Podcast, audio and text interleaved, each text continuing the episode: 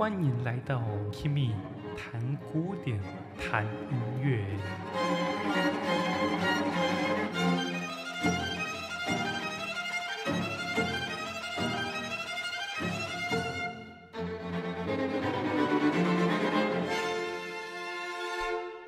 Hello，大家好，欢迎来到 Kimi 谈古典，谈音乐。我是 Kimi。我们今天这集应该算是整季整个室内乐系列当中最硬的一集。我们今天要讲的就是贝多芬第十四号弦乐四重奏作品一百三十一。那听完之后，你可能会有一些听不懂，会有一点沮丧，但是没关系，因为历史上非常多有名的音乐家，他们也都有对这首作品提出一些评论，这个我们之后可以讲到。贝多芬的弦乐四重奏，我们基本可以把它分成三个时期：早期、中期跟晚期。早期就是比较像是古典主义吧，就是你听起来都像是像在对海顿、莫扎特他们致敬。那他就是作品十八的一到六首，那前期作品就是这六首。我们现在听一下。呃，前期作品的代表作就是 OP 十八第四首，第四首这是 C 小调，同时也是这六首当中唯一一首的小调，而且它没有慢板乐章，很有趣。而这个 C 小调其实也算是贝多芬的一个代表调吧。我们来听听看它的第一乐章，我非常喜欢这个乐章，我们来听听看。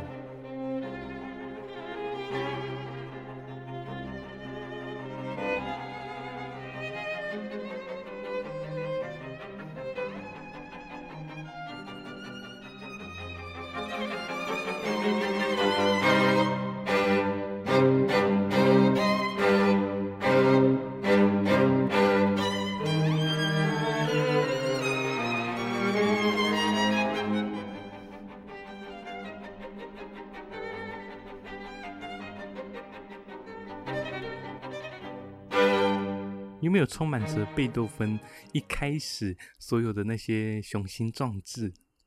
接下来我们来讲中期，中期是他的第七首到第十一首，刚好非常好记，就是 Seven Eleven。好，我们来听一看中期当中的最后一首第十一号弦乐奏庄严。我会挑这个是因为我想都用小调来做比较。在中期的弦乐四重奏当中，也有三首非常有名的 Rachmaninoff 四重奏。这个 Rachmaninoff 四重奏就是贝多芬要提献给 Rachmaninoff 这个伯爵的。那我们来听听看他的第十一号弦乐四重奏，他中期的最后一首弦乐四重奏的开头。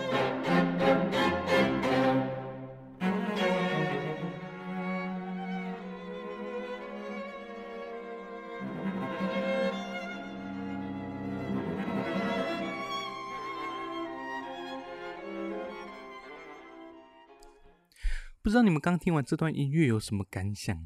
我自己觉得贝多芬的中期弦乐四重奏，就是将他的早期弦乐四重奏的一些篇幅啊、一些内容，把它变得更加庞大。那接下来我们来听一看他晚期的作品。晚期作品，他跟中期其实隔了十几年。他是在贝多芬人生最后三年，就是从他呃一八二五年开始写的。一八二五、二六、二七，这是贝多芬人生最后的三年。嗯，这三年其实他的创作顺序并不是他的号码，就是他不是按照十二、十三、十四、十五、十六这样写的，他的顺序是十二、十五、十三、十四、十六。而十三后面其实还有一个故事，就是第十三号弦乐四重奏本来它的中乐章是一个很大的副歌。那当时出版社就想说，这个篇幅已经够拿来当做单独的一首曲子了，所以他就问贝多芬说：“你要不要把这个中乐章单独抽出来出版？你再另外去写一个十三号的第第六乐章？”那贝多芬就说：“好啊。”所以后来除了第十三号弦乐四重奏之外，他还有一个叫做大赋格，是他的作品一三三。那我们先来看一下，我们今天讲的十四号弦乐四重奏，它总共有七个乐章。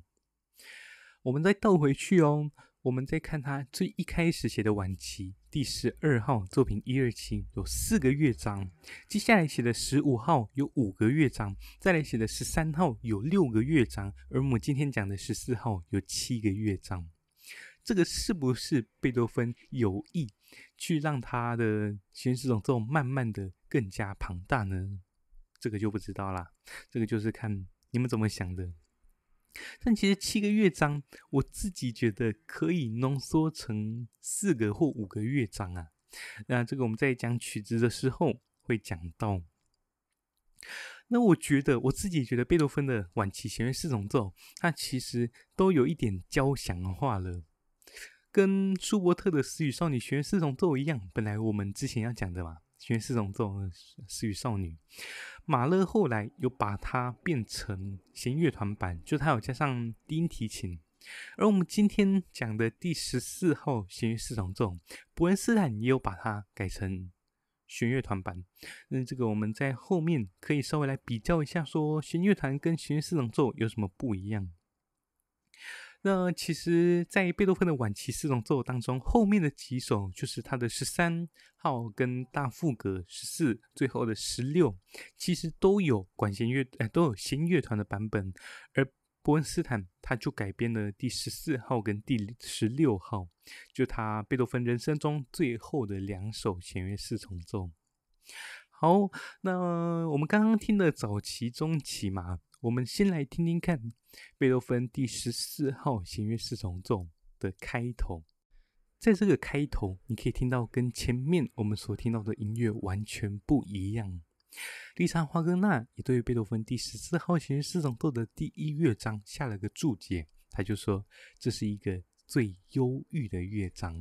你在开头就可以听到小调，而且那种带出的那种怎么说孤寂感吧。我们来听听看。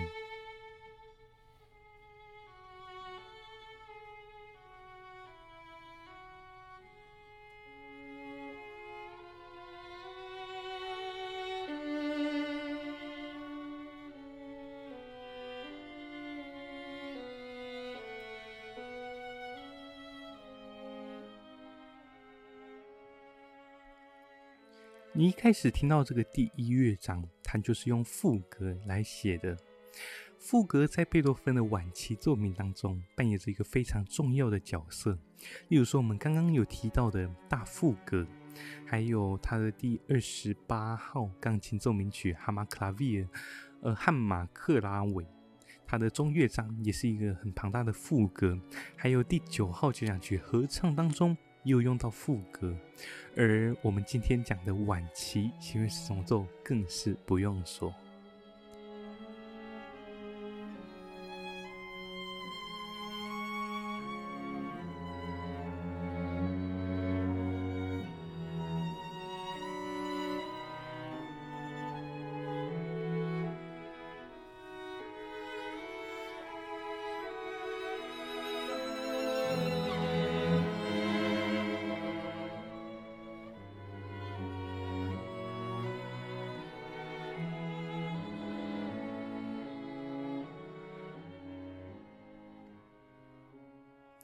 这首弦乐四重奏有非常多重要的地方，例如说，舒伯特他去世前几天，他就说，在听了这首之后，有这首曲子，我们还有什么好写的？而是他拉文斯基也说，这首是当代作品，而且它永远都会是当代作品。他言外之意就是，这首曲子它永远都不会过时。而且这种曲子它呃有七个乐章嘛，那七个乐章都要连续的演奏，它不能间断，不能调音，所以对于技术上也是一大挑战。不管是在技术上，或者是在体力上面，在心理上面，都会是一个很大的考验。对于听众的注意力，也是一个更大的考验呐。好，那第一乐章就为你刚刚听到的那个慢板的副歌，而我们今天。我们就纯欣赏就好，因为我觉得今天听音乐的资讯量已经太大了，所以如果再讲副歌下去，那可能真的没完没了。好，我们稍微再听一次刚刚一开始的那个情绪，那接着我们就会接到它的第二乐章。所以，我们现在听听看，从第一乐章的尾端接到第二乐章的头。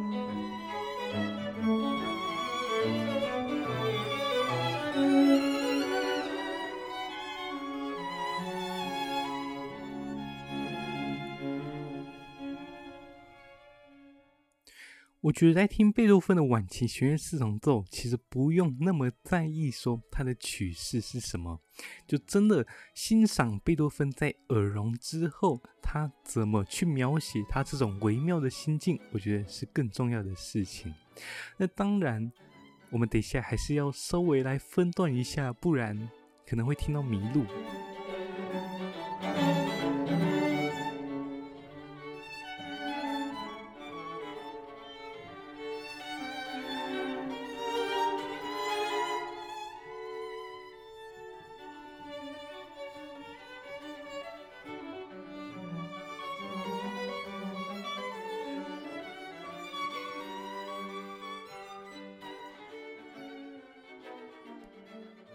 这个乐章我觉得有两个最重要的元素。那第一个就是你刚刚听到纯声 C 到 D 这种豁然开朗的这个主题，这种很轻快的主题，我们来听一次。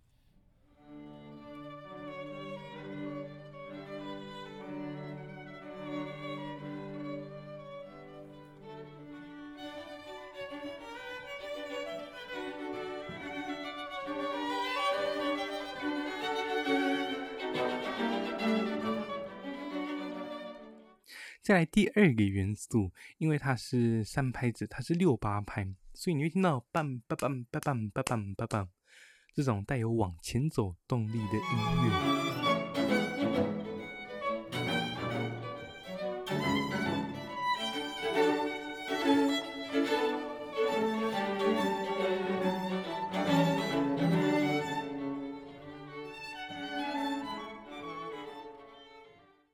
我觉得吧，这首曲子的一二乐章跟六七乐章有一个奇妙的连接。我这边先不破梗，但是你们先把这件事情放在心上。我们到六七乐章的时候，再来跟大家公布说它到底发生什么事情。好，所以我们现在听完了 它的第一乐章，呃，它的一二乐章，再来我们来到了第三乐章。第三乐章是第四乐章的导奏，所以我们可以把三四乐章视为同一个乐章。那我们现在听听看它的第三乐章，我觉得第三乐章就是一个，就是一个宣叙调。宣叙调就是就是在歌剧当中很常用的，就是嗯、呃，它的里面的人物会用音乐来讲话，然后乐团就会用。用几个和弦来助阵，哦，这样讲好奇怪哦。呃，我们来听一看音乐好了，随便我找一个摩笛的片段给你们听好了。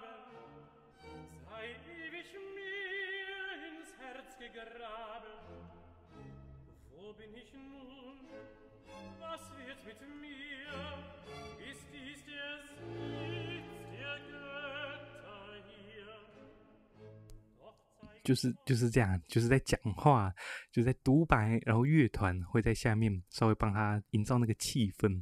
那接着我们就来到了贝多芬第十四号弦乐四重奏第三乐章。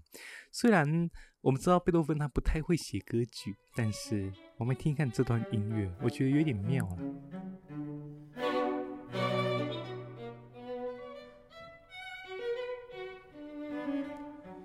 再来，等一下小提琴会突然来一个花腔，之后音乐就会变得非常的美。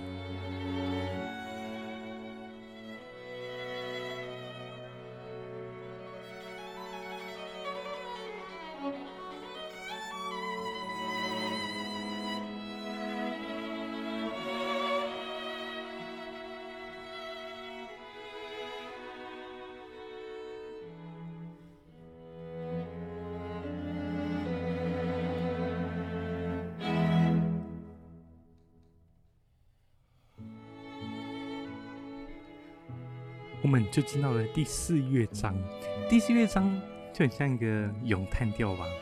那它是一个变奏曲，总共有六个或者是七个变奏，那第七个有一点不完整，所以我们先算六个就好了。现在你听到的就是主题。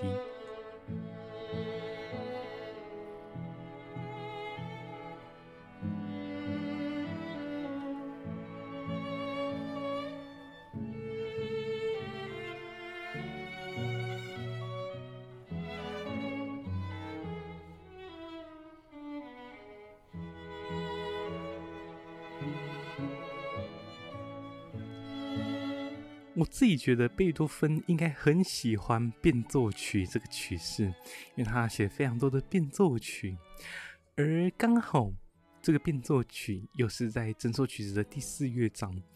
这首曲子有七个乐章嘛，第四个乐章就是整首曲子最中间的乐章，所以贝多芬在这中心的乐章放了一个变奏曲，而且它的时长占比是整曲最长的。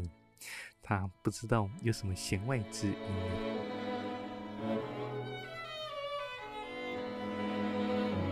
哦，对了，你现在听到的就是第一变奏。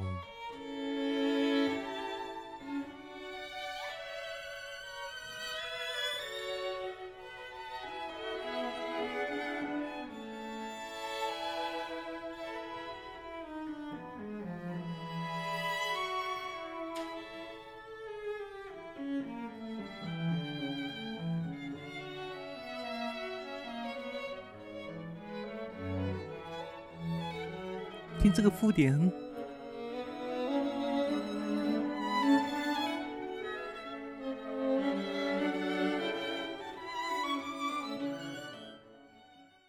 记得在第四乐章当中有一个 bang bang bang bang bang bang 这个节奏，这个在后面也是一个很重要的东西。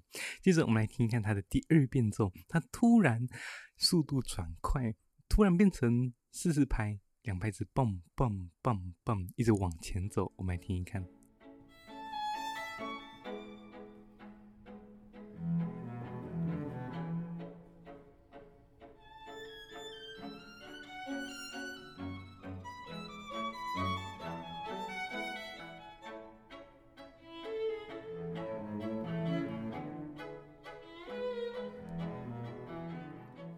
刚在第二变奏听到的滴答的哒哒哒哒哒，然后别人呼应滴滴滴滴滴滴滴。那接着我们来到第三变奏，第三变奏它有一个有趣的地方，就是它的术语，它的文字标记。它写说新板、中板，就是可能新板到中板这样的速度。然后呢，它表情表情术语是说嘲讽的。我们来听听看，它怎么嘲讽呢？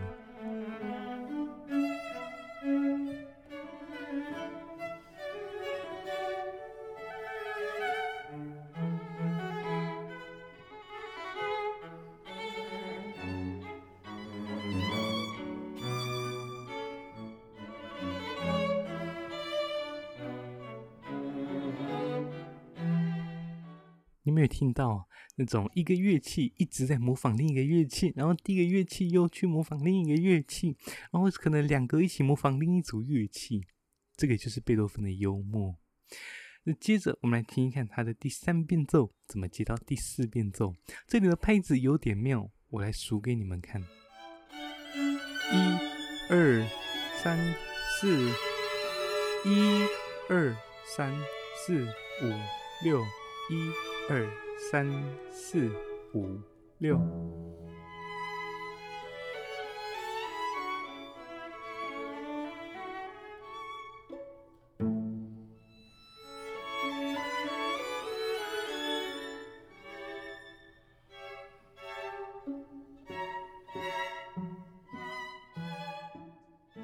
好接着我们来到第五变奏。第五变奏它是一个稍快版而它的拍子也很特别。就是如果不数的话，你们应该听不出这是什么拍子。但是你们先听一次好了。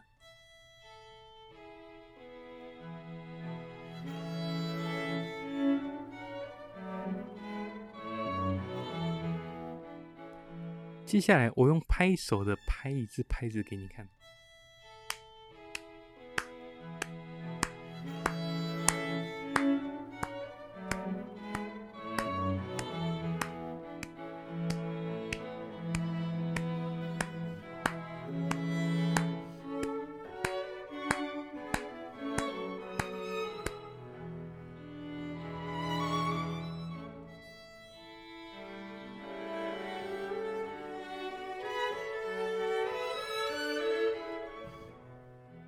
再来，来到第六变奏。第六变奏，它上面写说要慢板，但是不要太慢，而且要朴实。它是九四拍，所以它的拍子是一二三，二二三，三二三。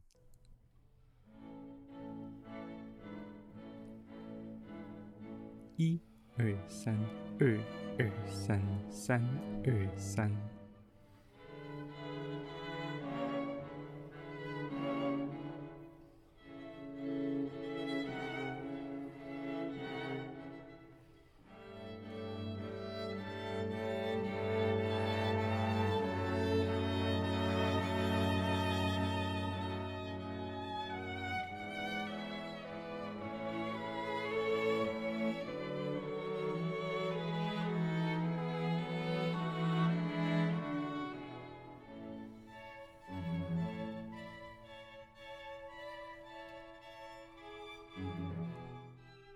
好，然后你在后面，你就会听到这个哒啦哒啦啦，它突然会来吓你哦。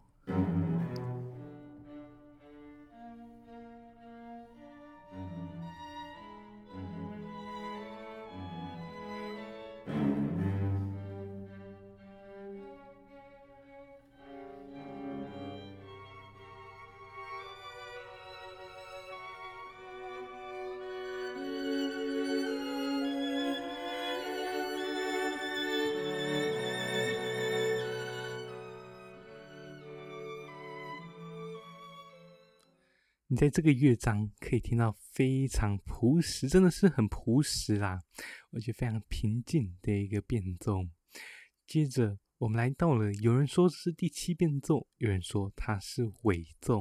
我们这边就把它当尾奏，因为我觉得它的变奏其实没有很完全。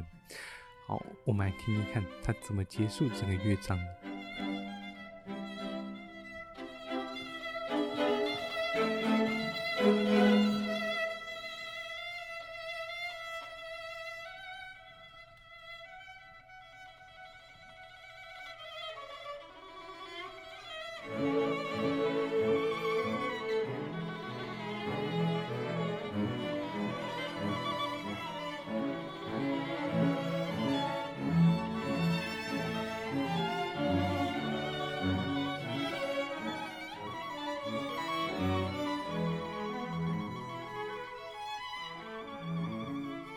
再就会出现一开始伪奏那个快板音乐，但是它会转个调，接着结束整个乐章。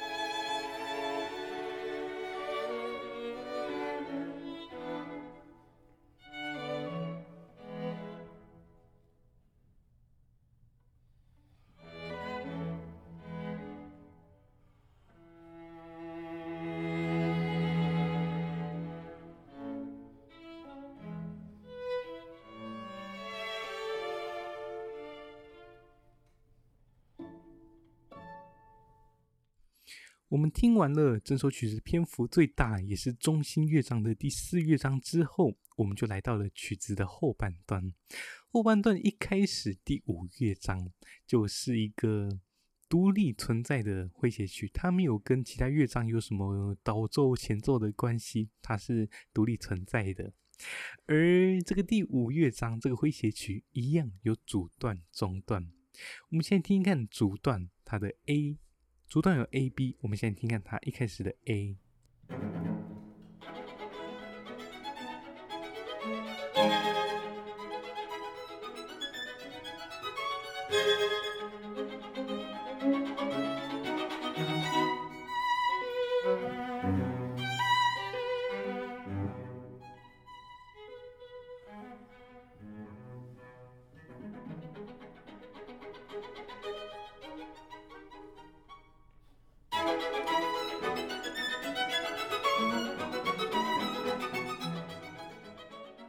都忘了要比较那个弦乐团版跟弦乐四重奏版的。你刚刚听到的就是弦乐四重奏版本。接下来我们来听一看伯恩斯坦指挥维也纳爱乐所演出的第十四号弦乐四重奏第五乐章的录音。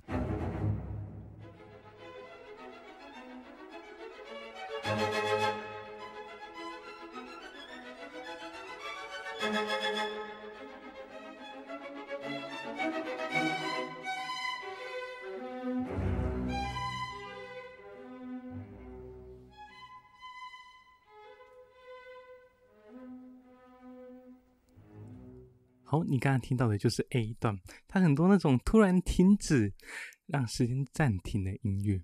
那接下来我们来听一看诙谐曲的 B 段，它主段的 B。呃，我们现在听一看弦乐团版，我们等一下再回来听弦乐四重奏版本。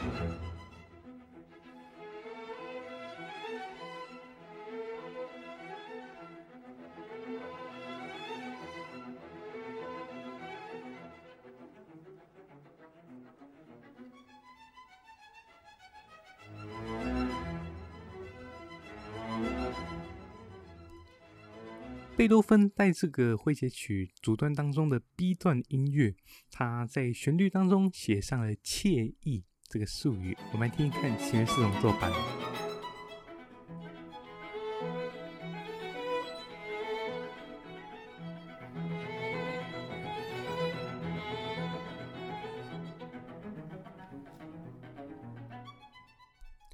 接下来，我们来听一看诙谐曲的中段。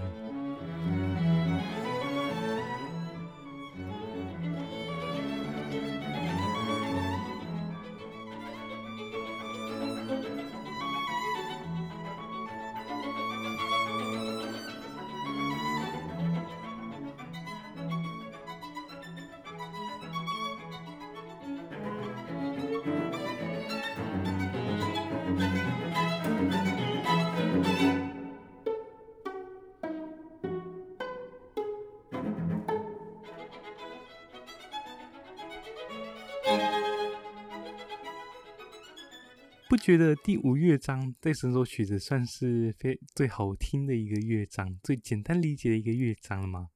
好，接着我们进入到第六乐章。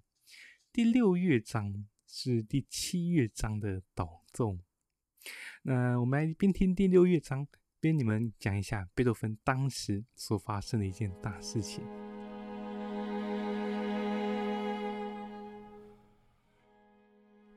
简单来说，就是贝多芬跟他弟弟的老婆在抢他侄子的监护权。就是贝多芬弟弟跟他老婆有生小孩，而那个他弟弟的身体不太好，后来生病就过世了。但是过世前，他就在遗嘱写说，他希望让贝多芬跟他老婆一起抚养这个孩子。但是贝多芬就逼他改成说，贝多芬自己抚养这个小孩。但后来。他弟弟想一想，就又把它改回去了。所以他弟弟去世过后，就变得很麻烦。就是他贝多芬跟他老婆就一直在打官司，为了这个小孩的监护权。而后来贝多芬就抢到了，但是贝多芬他就希望这个他侄子可以变成下一个贝多芬。所以，他基本就像是贝多芬从小时候那样子成长的过程，就复制一套，所以他一直逼他侄子一直练琴，一直练琴，不管他想要什么，他也没有童年。其实那个侄子他是喜欢武器，他想要当军人，但是贝多芬就只让他当音乐家，就一直练琴。他还把他送给贝多芬的老师彻尔尼去上钢琴课，而 彻尔尼的老师，贝多芬的老师彻尔尼就直接跟贝多芬说，他的侄子没有天分，学不了音乐。啊，这是有够可怜的。反正后来呢，在一八二六年，就是写作这一首十四号弦乐四重奏那一年，他侄子就自杀了。他就买一买一把手枪就自杀了。他后来改变了贝多芬很多很多。其实贝多芬本来留非常多遗产给他啦。其实本来看得出贝多芬对于他的侄子是非常有爱的，但他侄子感受不到。他侄子感受到的就只有。一直打他，一直让他练琴，不让他做他自己想做的事情。然后他希就觉得贝多芬一直希望他自己变成更好的人，但是他想做他自己想做的事情。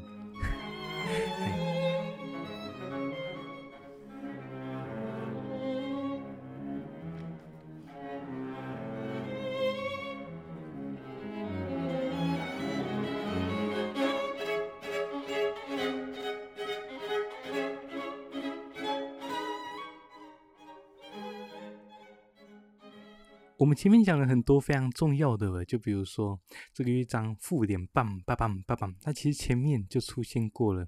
还有，还记得我前面一开始有说过第一二乐章跟第六七乐章有算是相似的地方吧？不然，我们现在听听看第一乐章接第二乐章。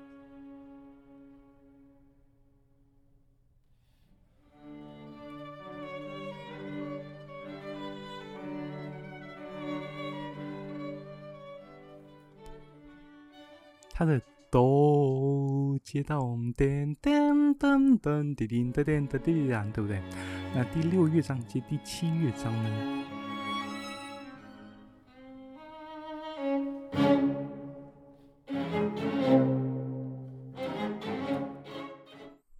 接下来还记得我说第二乐章还有一个重要的元素吗？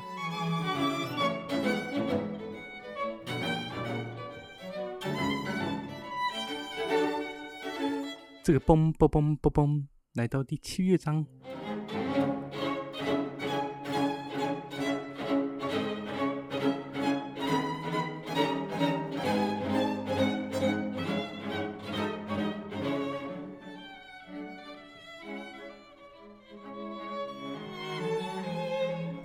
乐章是一个奏鸣曲式乐章，所以它有城市部、发展部跟在线部。城市部有两个主题，刚刚听到的噔噔噔噔噔噔噔这种很果决的音乐，它是第一主题。那第二主题，照理来说，我们就来做个对比。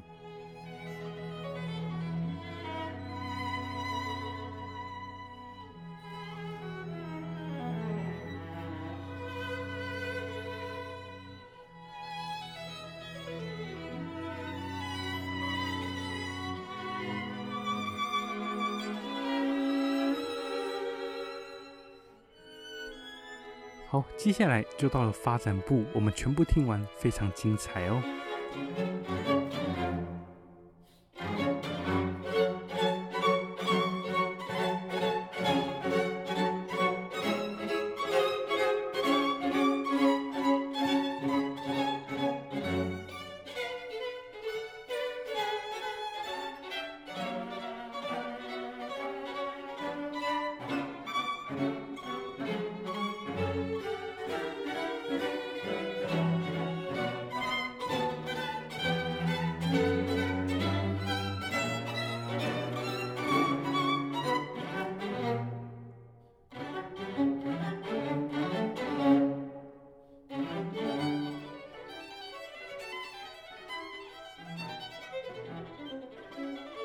下来的音乐都会在主调上面的五级来做发展，最后会用非常高张力的方式退回到在线部。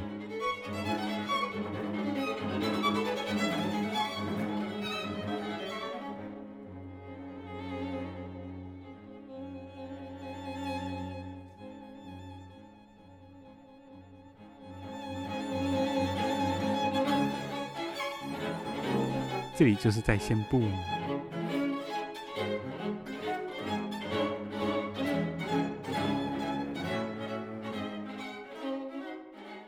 其实，在这种晚期作品当中，曲式已经不是最重要的。例如说，我们回到在线部之后，我们第二主题应该要在主调上面嘛，但是没有。你听听看，它是在升 C 小调上面的远细调 D 大调。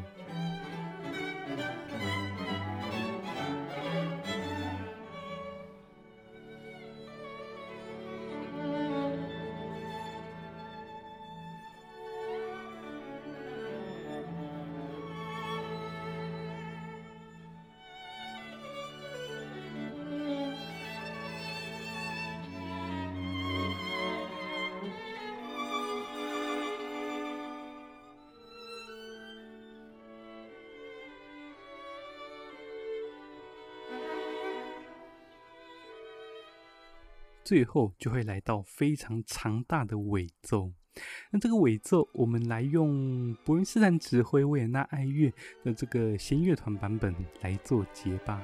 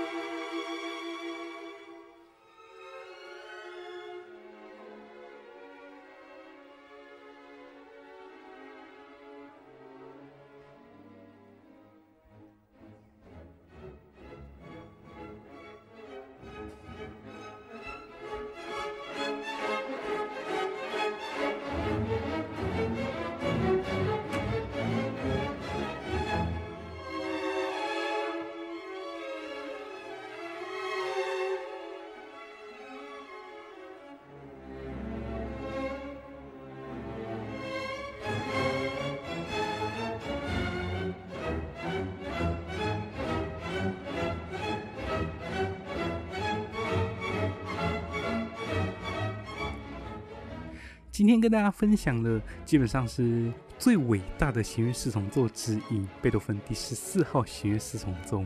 这首曲子真的非常的困难，如果你今天听不懂的话，没关系，之后可以慢慢欣赏，绝对到最后可以找到你自己独家的欣赏经验。那我们今天最皮毛的介绍就到这告一个段落。我是 Kimi，我们下周再见，拜拜。Thank you.